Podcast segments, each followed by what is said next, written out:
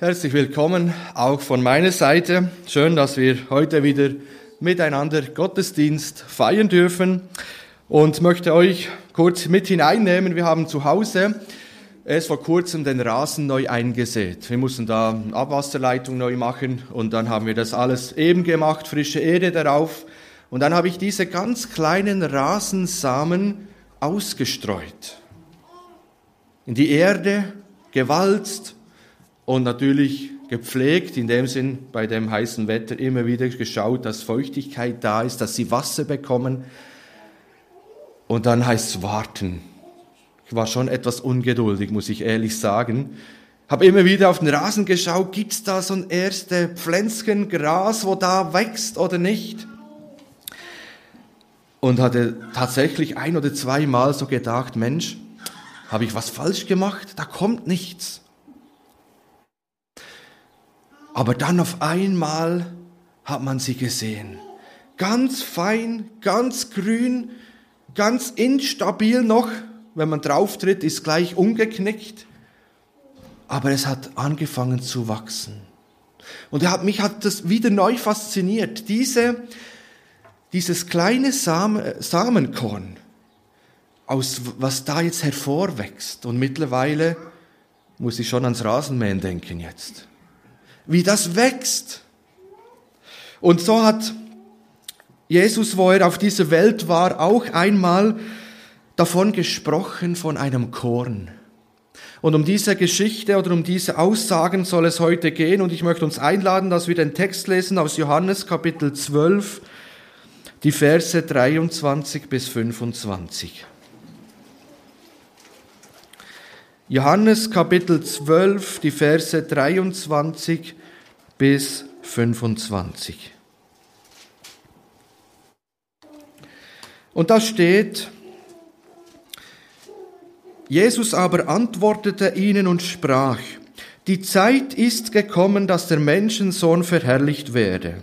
Wahrlich, wahrlich, ich sage euch, wenn das Weizenkorn nicht in die Erde fällt und er stirbt, bleibt es allein. Wenn es aber erstirbt, bringt es viel Frucht. Wer sein Leben lieb hat, der wird's verlieren. Und wer sein Leben auf dieser Welt hasst, der wird's erhalten zum ewigen Leben.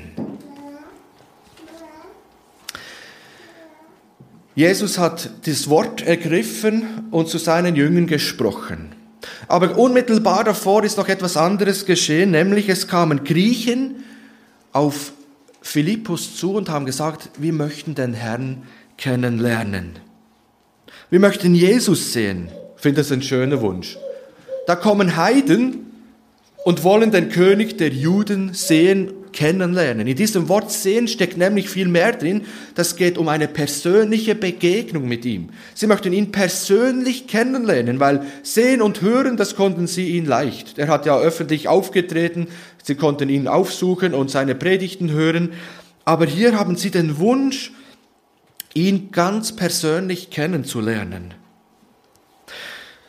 Man geht davon aus, dass es Proselyten sind, also Menschen, die aus der griechischen Welt, die zum Passafest nach Jerusalem gekommen sind, die, sie, die sich eben an Gott, den Gott Israels, gewandt haben und ihre Art oder ihre Vorgehensweise, wie sie vorgehen, dass sie nicht auf Jesus direkt zugehen, sondern auf Philippus und der wiederum sagt Andreas und die beiden gehen dann zu Jesus, zeigt, diese Griechen, die hatten eine große Ehrfurcht und großen Respekt vor diesem König der Juden. Die wollten nicht direkt zu Jesus gehen und sagen, ja, wir wollen dich kennenlernen, sondern die haben, die waren vorsichtig und es zeigt ihre Achtung vor diesem König. Und dann ergreift Jesus dieses Wort und sagt, Jesus aber antwortete ihnen, man geht davon aus, dass eben diese Griechen dann auch so nahe standen, dass sie dieses Wort, wo Jesus hier sagt, mitbekommen haben, die Zeit ist gekommen, dass der Menschensohn verherrlicht werde. Ich möchte heute auf drei Punkte eingehen. Das ist erstens, ähm, die Zeit ist gekommen. Das zweite ist das Weizenkorn in der Erde und das dritte, was das für uns bedeutet. Das erste, die Zeit ist gekommen, sagt Jesus. Und diesen Ausdruck, den finden wir öfters in der Bibel. Und das ist ein Ausdruck dafür, dass ein bestimmtes Ereignis nach Gottes Willen bald eintreffen wird. Also eine vom Vater bestimmte, vorfestgelegte Zeit. Vielleicht können wir uns das mit der Ampel vergleichen, wenn wir an die Ampel heranfahren. Wenn sie rot ist, dann heißt es, die Zeit ist noch nicht da, um weiterzufahren. Du musst anhalten, du musst warten, es ist noch nicht die Zeit. Und wenn sie dann auf grün wechselt, ist die Zeit da, jetzt kannst du fahren, jetzt kannst du gehen. Und wir sagen auch manchmal, die Zeit ist reif, um dann eben etwas anzugehen, etwas zu tun, und auch hier lesen wir jetzt, Jesus sagt, die Zeit ist gekommen.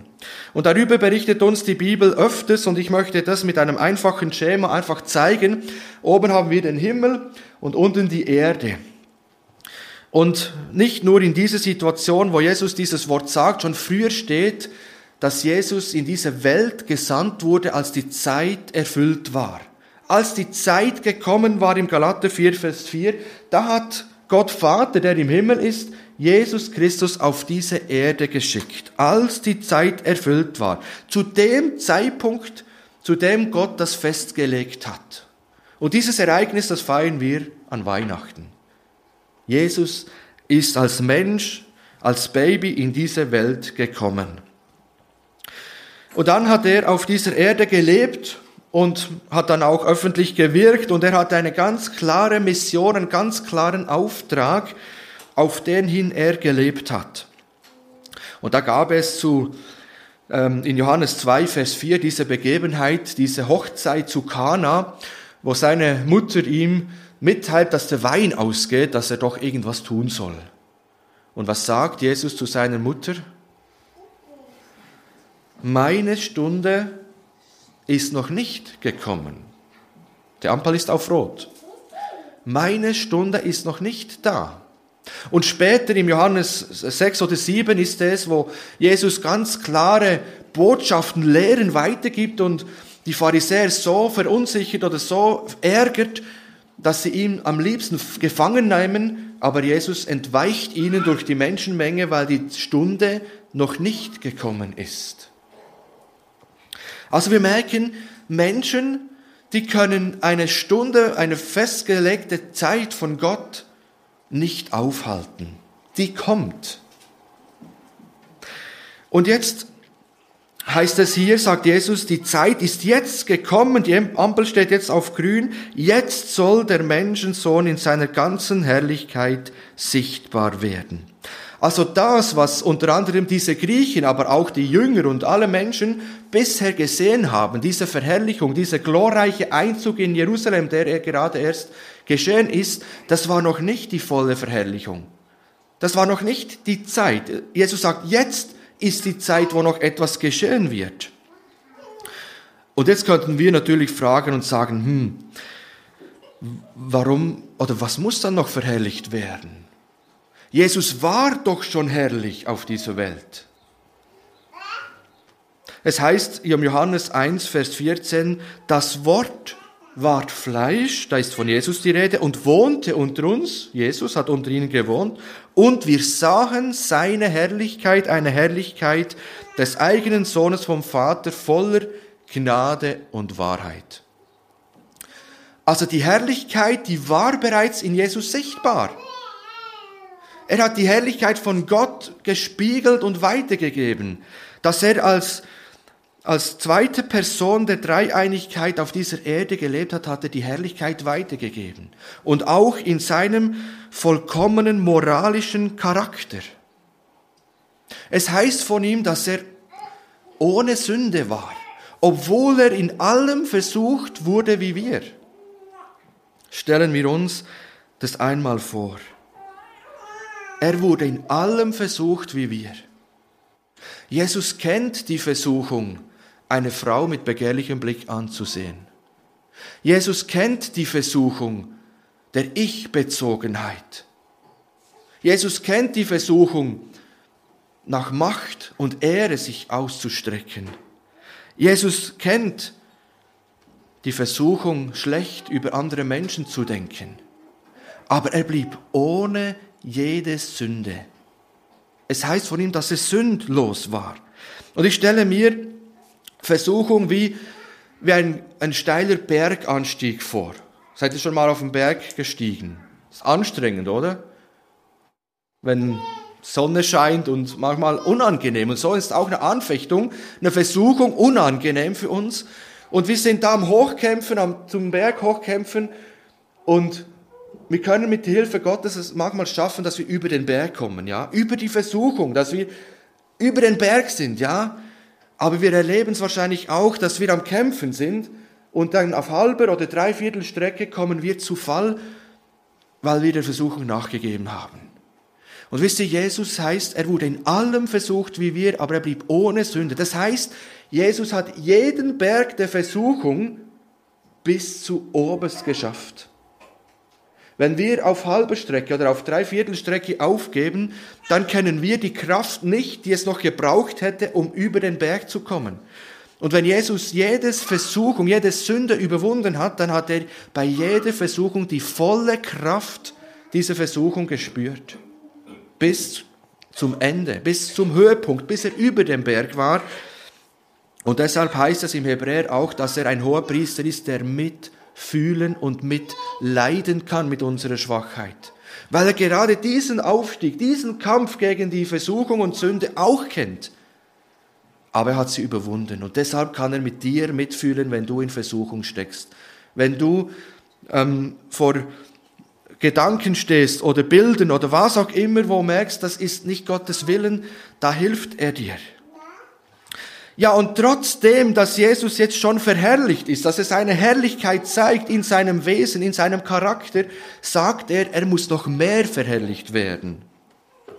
Und wisst ihr, was mich hier enorm fasziniert ist, dass Jesus jetzt nicht von einem Thronbesteigung redet und sagt, ja, ich besteige jetzt den Thron und befreie die Juden von den Römern, dann wird er noch mehr verherrlicht, ganz bestimmt. Nein, aber er spricht jetzt von seinem Tod. Er sagt, ich muss noch mehr verherrlicht werden. Und dann spricht er vom Weizenkorn, das in die Erde fällt, es sterben muss, damit es Frucht bringen kann. Wie paradox ist das? Aber hier sind wir jetzt an dem Punkt, wo, es heißt, jetzt ist die Zeit gekommen, dass der Menschensohn verherrlicht wird. Jesu Verherrlichung führt nicht direkt auf den Thron, sondern zuerst in den Tod. Und das ist ein Gedanke, der uns Menschen irgendwie völlig entgegengesetzt ist. Wir verherrlichen doch Menschen, die Helden sind, die eine gute Tat tun. Wir möchten ja auch verherrlicht werden. Aber nicht, wenn einer sich hingibt und einer sein Leben gibt. Ja, da ist das Leben ja vorbei. Aber Jesus sagt, die volle Verherrlichung wird sichtbar, indem er wie ein Samenkorn, ein Weizenkorn in die Erde kommt es stirbt und daraus etwas Neues entstehen kann. Ja, die größte Fülle seiner Verherrlichung besteht darin, dass er sich entäußerte und gehorsam war bis zum Kreuz. Und das ist mit dem Kreuzestod von Jesus geschehen, wo er hier bildhaft mit diesem Weizenkorn uns weitergibt.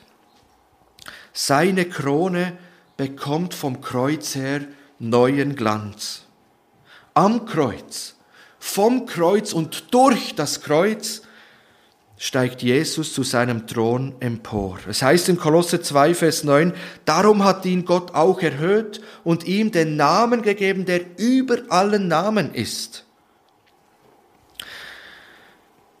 Ich finde das ein Gedanken, wo wir vielleicht schwerlich begreifen können, dass eine solche Verherrlichung die Hingabe des eigenen Lebens die Bedingung ist.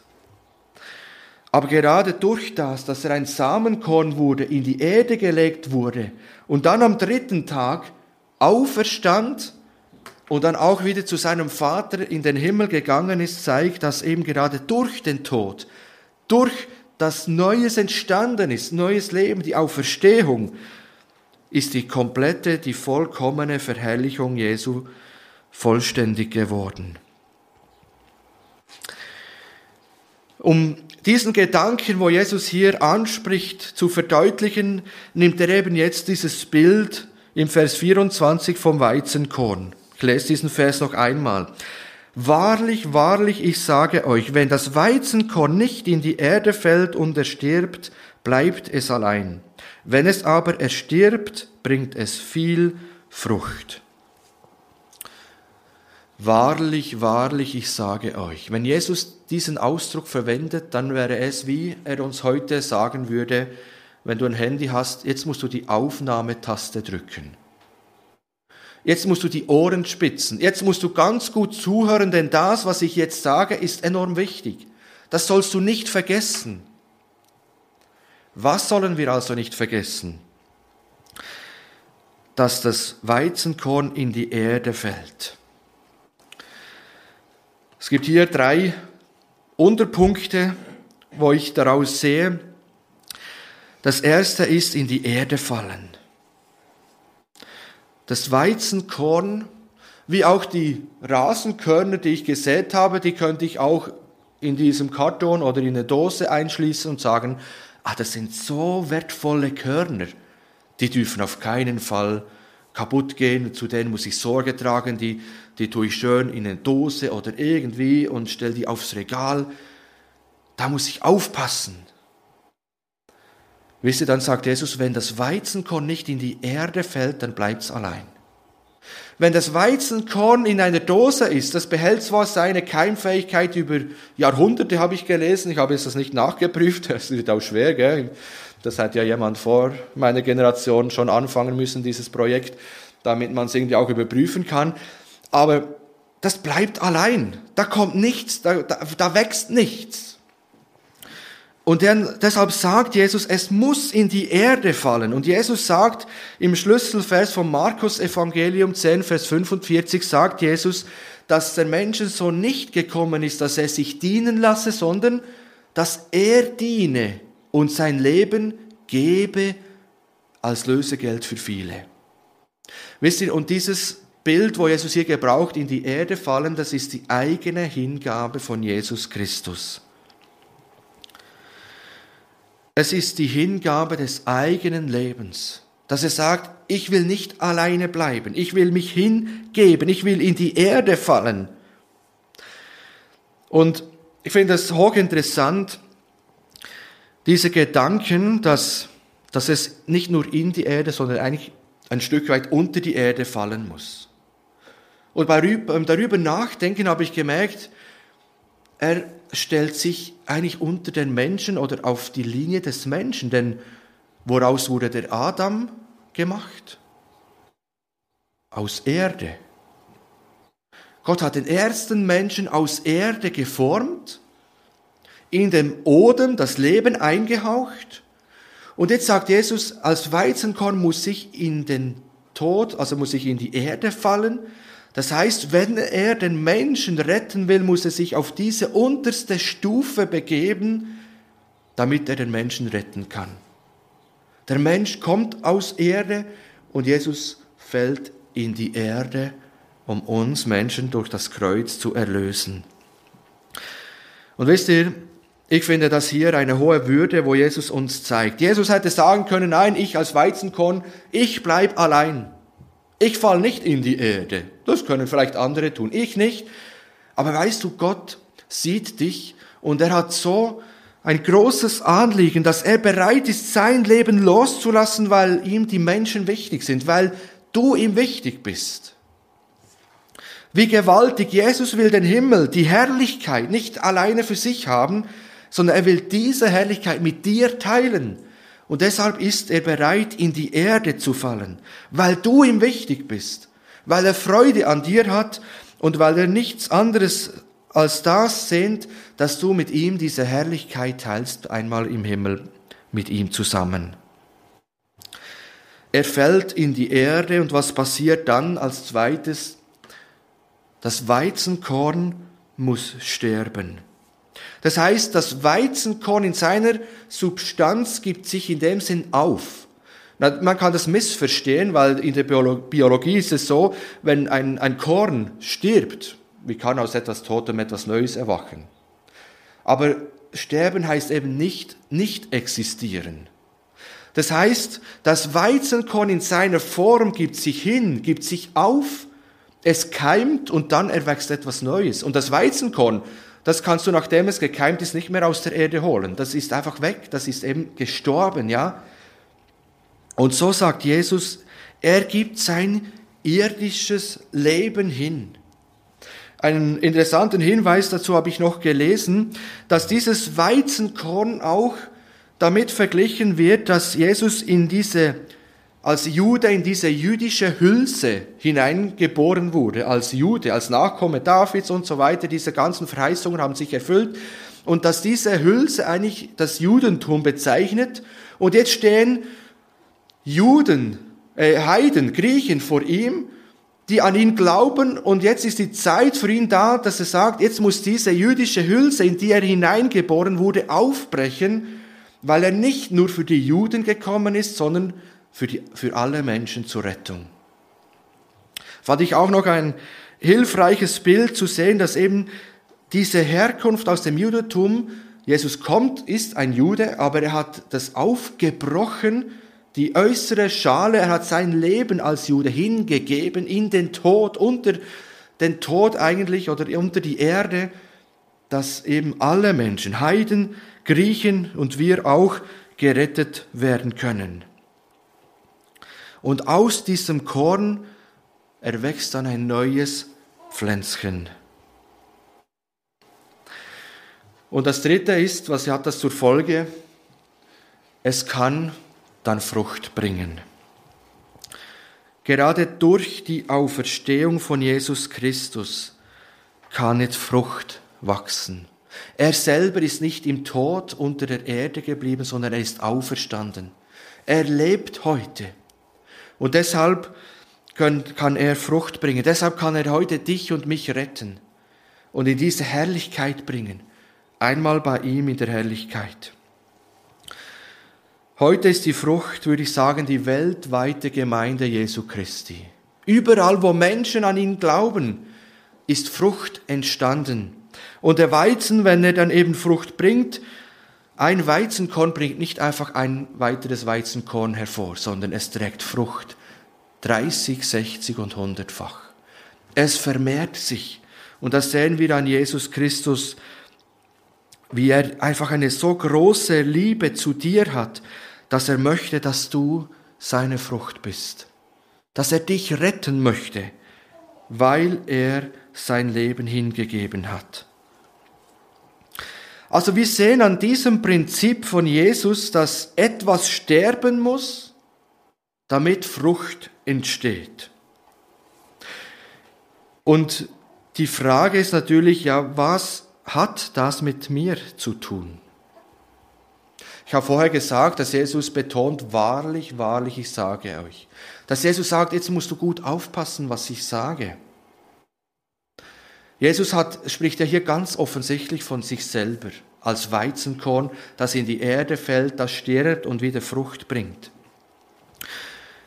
Und jetzt kommt noch Vers 25, wo uns vielleicht enorm herausfordert, wo es heißt, wer sein Leben lieb hat, der wird verlieren. Und wer sein Leben auf dieser Welt hasst, der wird's erhalten zum ewigen Leben. Wer sein Leben liebt, wer sein Leben festhält, der wird's verlieren, sagt Jesus. Hm, nicht gerade schöne Botschaft heute Morgen, oder? Lieben wir das Leben? Hoffentlich. Hoffentlich lieben wir es. Ja, aber hier steht doch, wer es liebt, wer es festhält, der, der wird verlieren. Also dann verliere ich es doch lieber, damit ich es bekomme. Und wisst ihr, genau diesen Gedanken, wo Jesus hier anspricht, das spricht er auch in Matthäus 10, 39, in Matthäus 16, 25, im Lukas 17, 33 an. Und immer wieder geht es um dieses Paradox, wer sein Leben erhalten will, wer es hält, der wird verlieren, und wer es verliert um meinetwillen, der wird finden. Ist Jesus hier ein Lebensfeind und sagt, ja, ihr dürft Menschen, ihr dürft das Leben nicht lieben? Nein, so habe ich Jesus nicht kennengelernt, von dem in der Bibel die Rede ist, sondern er genießt es, mit Menschen unterwegs zu sein. Er genießt es, im Leben zu stehen. Er hat mit vielen Menschen sein Leben geteilt. Er hat am Tisch gesessen. Er hat sich mit vielen Menschen Zeit genommen und, sich unterhalten. Er ist ein Lebensfreund. Aber er will, glaube ich, damit sagen, dass wir hier vor eine Entscheidung gestellt werden. Liebe ich mein Leben so sehr, dass ich es als das Wichtigste im Leben ansehe? Klammere ich mich an mein Leben? Habe ich Angst davor, mich jemand anderem anzuvertrauen? Habe ich Angst loszulassen? Sehe ich das eigene Leben, die eigenen Wünsche, die eigenen Pläne, die eigenen Überlegungen, Hoffnungen, die eigenen Beziehungen, die Familie, die Verwandtschaft, den Beruf als das Allerwichtigste im Leben an und halte ich an diesen Dingen fest? Ich glaube, dann würde Jesus sagen, dann liebst du dein Leben. Dann ist das Leben auf dieses Irdische begrenzt und beschränkt. Und das sind alles diese Äußerlichkeiten, die Gott dir schenken mag. Und es ist auch schön, wenn er es uns schenkt, solche Beziehungen, ein gutes Leben, einen guten Job und so weiter. Wir dürfen das auch genießen. Aber ich glaube, hier will Jesus sagen, schau mal, wenn du nicht bereit bist, darüber nachzudenken, wenn du nicht bereit bist, dein Leben zu Ende zu denken, dann wird das Leben an dir vorbeigehen. Und deshalb werden wir an dieser Stelle eingeladen zu einer Entscheidung. Bin ich bereit, mein Leben, das ich letztlich nicht vollkommen in der Hand habe, ich kann wohl mein Leben ein bisschen beeinflussen mit den Entscheidungen, die ich treffe, aber so wirklich in der Hand habe ich mein Leben nicht.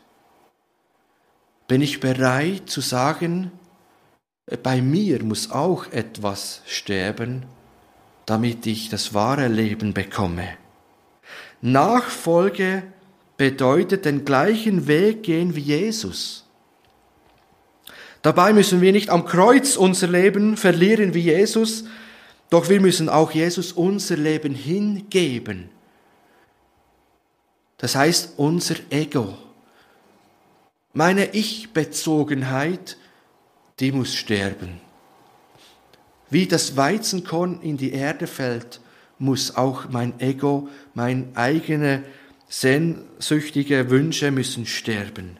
Wir müssen unser Leben hingeben und dem anvertrauen, der sein Leben für uns hingegeben hat. Und in diesem Sinne sagt eben Jesus nicht umsonst wahrlich, wahrlich. Es gilt für Jesus in erster Linie. Aber er sagt auch uns heute, schau mal, das, was Jesus getan hat, muss auch bei dir passieren. Auch du musst etwas hingeben, dein Ego aufgeben und Jesus in dein Leben einladen. Denn es steht, wer an mich glaubt, wer mir vertraut, der wird leben, auch wenn er stirbt. Das heißt eben, wer sein Leben loslässt, der wird's gewinnen und sogar gewinnen in dem Moment, wo er stirbt. Da geht das Leben weiter, weil wir uns dem anvertraut haben, der voll verherrlicht wurde durch den Tod, durch die Auferstehung. Und das geht nur damit, nur dann, wenn wir unser Leben Jesus anvertrauen. Darf ich dir heute diese Frage stellen? Hast du dein Leben Jesus anvertraut? Bist du im Bild gesprochen wie das Weizenkorn und gesagt hast, ja, mein Ego, meine Selbstsucht, all das, was mich eigentlich wegbringt vor Jesus, das will ich ihm hingeben. Das muss sterben. Siehe, wenn jemand in Christus ist, dann ist er eine neue Kreatur. Das Alte, das ist vergangen, das ist gestorben und Neues ist geworden. Das, was Jesus hier sagt, ist der erste Schritt der Nachfolge Jesu. Jesus braucht ein anderes Bild in Matthäus 11, 28. Kommet her zu mir alle, die ihr euch plagt, die ihr mühselig, die ihr beladen seid. Ich will euch Ruhe geben. Nehmt auf euch mein Joch. Nehmt auf euch mein Joch. Das ist die Herrschaft Jesu anerkennen. Das heißt aber, dass wir das alte Joch, das, was wir von Geburt an haben, ablegen müssen zuerst, bevor wir ein neues Joch auf uns nehmen können, das Joch die Herrschaft von Jesus Christus. Vielleicht sagst du, ja, das habe ich verstanden, ich habe dem Ego bin ich gestorben, ich habe mich Jesus anvertraut und du gehst den Weg mit Jesus, dann habe ich auch noch eine Frage an dich. Wo bist du verwurzelt? Als Weizenkorn können wir unser Leben hingeben, aber wir müssen auch am richtigen Ort verwurzelt sein, damit wir Frucht bringen können. Das ist nicht eine Leistung von uns, sondern Jesus möchte durch uns diese Frucht wirken. Und er möchte uns auch die Kraft dazu schenken. Und die große Frage ist, bin ich in Jesus verwurzelt oder in der Welt? Oder bin ich eben doch in einer Dose eingeschlossen? Habe ich gesagt, ja, ich gebe Jesus mein Leben hin, aber ich lebe meinen Glauben für mich allein. Weißt du, ein Weizenkorn, das braucht Heimat. Das braucht ein Ort, die Erde, und auch du brauchst Heimat. Du brauchst eine Gemeinde. Du brauchst einen Ort, wo du dich entfalten kannst. Wo Jesus in und durch dich wirken kann, damit du wieder Frucht bringst zu seiner Ehre. Und das Interessante ist, dass die Frucht, die ist nie zum Selbstzweck. Frucht, die Gott durch dich wirkt, die hat das Ziel, anderen zu dienen. Und jetzt stell dir vor, wenn du alleine in der Dose eingeschlossen bist und da kommt doch irgendwie eine Frucht heraus, wem hilft die, wem nützt die? Niemandem. Aber wenn du eine Heimat hast in der Gemeinde, wo andere Menschen, Christen um dich sind, und Gottes Geist wirkt durch dich Frucht der Liebe, der Freude, der Friede, Geduld, Freundlichkeit, Keuschheit, Sanftmut, dann haben die anderen Menschen etwas davon. Und das ist das Ziel. Und das Interessante ist auch als letzter Gedanke, dass das ganze, der ganze Vorgang, der geschieht ja im, im Verborgenen. Unten in der Erde fängt da etwas zu sprießen, zu wachsen.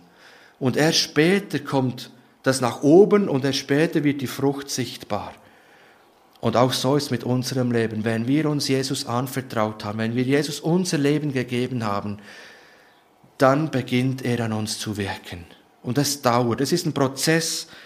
Und da müssen wir auch geduldig sein, bis dass die Frucht sichtbar wird. Ich möchte noch abschließend ein Zitat weitergeben, wo ich dazu gelesen habe, was heißt, wenn wir uns weigern, Weizenkörner zu werden, wenn wir nicht bereit sind, Zukunftsaussichten zu opfern, unseren Beruf, äh, unseren Ruf, unser Eigentum, unsere Gesundheit aufs Spiel zu setzen, dann werden wir allein bleiben. Aber wenn wir fruchtbar sein wollen, müssen wir unserem geliebten Herrn folgen. Indem wir ein Weizenkorn werden und sterben, dann werden wir viel Frucht hervorbringen. Gibt es vielleicht in unserem Leben immer wieder Hindernisse fürs Fruchtbringen? Es gibt ein Bild, wo Jesus gebraucht im Johannes 15, wo eigentlich dann das nochmal anders, auf andere Art und Weise veranschaulicht, das Ausschneiden der gesunden Rebe. Eine jede Rebe, die Frucht bringt, lobt er. Nein, reinigt er, damit sie noch mehr Frucht bringen. Jesus möchte durch uns Menschen Frucht bringen. Und wenn wir das als Ziel haben, dann geht es nicht anders, dass wir unser Leben hingeben. Denn aus unserem Herzen kommen nur schlechte Gedanken heraus. Deshalb brauchen wir eine Erneuerung die von innen herauskommt. Und die schenkt uns Jesus, wenn wir unser Leben hingeben, wie das Weizenkorn in die Erde fällt, er stirbt. Und Jesus einladen in unser Leben und ihm unser Leben weihen und sagen, Jesus, du darfst mein Leben haben. Und wo ich selber so darüber nachgedacht habe, wie das bei mir aussieht, kam mir auch ein, oder hat mir Jesus auch einen Gedanke aufs Herz gelegt und mir gezeigt, da gibt es schon einen Punkt, Dave, oder wahrscheinlich mehrere, aber einer hat mir Jesus ganz bewusst aufs Herz gelegt und gezeigt, da, da gibt es auch noch Handlungsbedarf. Da ist vielleicht ein Hindernis, dass noch mehr Frucht entstehen könnte. Und wie schön, wenn wir so etwas merken und erkennen, wir es auch angehen, damit Jesus durch unser Leben 30, 60 und 100-fach Frucht bringen kann, zu seiner Ehre und Verherrlichung. Amen. Lass uns aufstehen zum Gebet.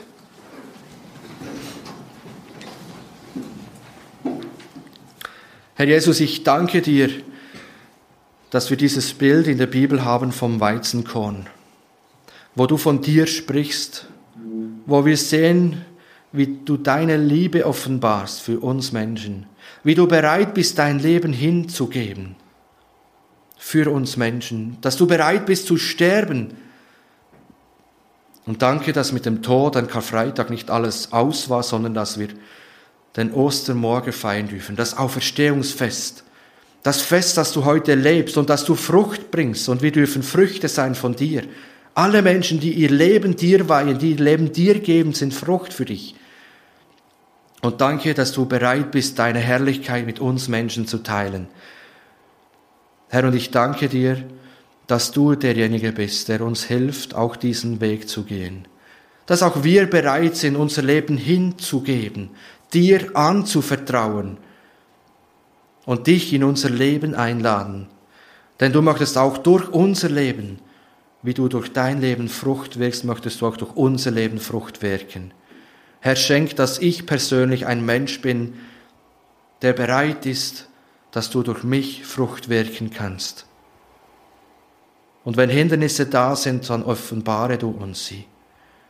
Und zeige uns, wo wir vielleicht noch selbstsüchtig an unseren Wünschen, unseren Ideen, unseren Plänen festhalten, wo du vielleicht ausschneiden möchtest, wo du kürzen möchtest, damit dein Reich noch mehr gebaut wird. Danke, dass du uns dabei hilfst, dass wir da nicht alleine sind. Und Herr, ich freue mich einfach auf diese wunderbare Herrlichkeit im Himmel, wo auf uns wartet, wo wir alles sehen werden, wo uns schon vorausgegangen sind, wo auch den Weg mit dir gegangen sind. Und Jesus, ich möchte sagen, komme doch bald. Wenn du heute kommen möchtest, so komme doch heute noch. Und ich möchte dich bitten, Herr, segne uns und behüte uns. Herr, lasse dein Angesicht leuchten über uns und sei uns gnädig. Herr, hebe dein Angesicht über uns und gib uns deinen göttlichen Frieden. Amen.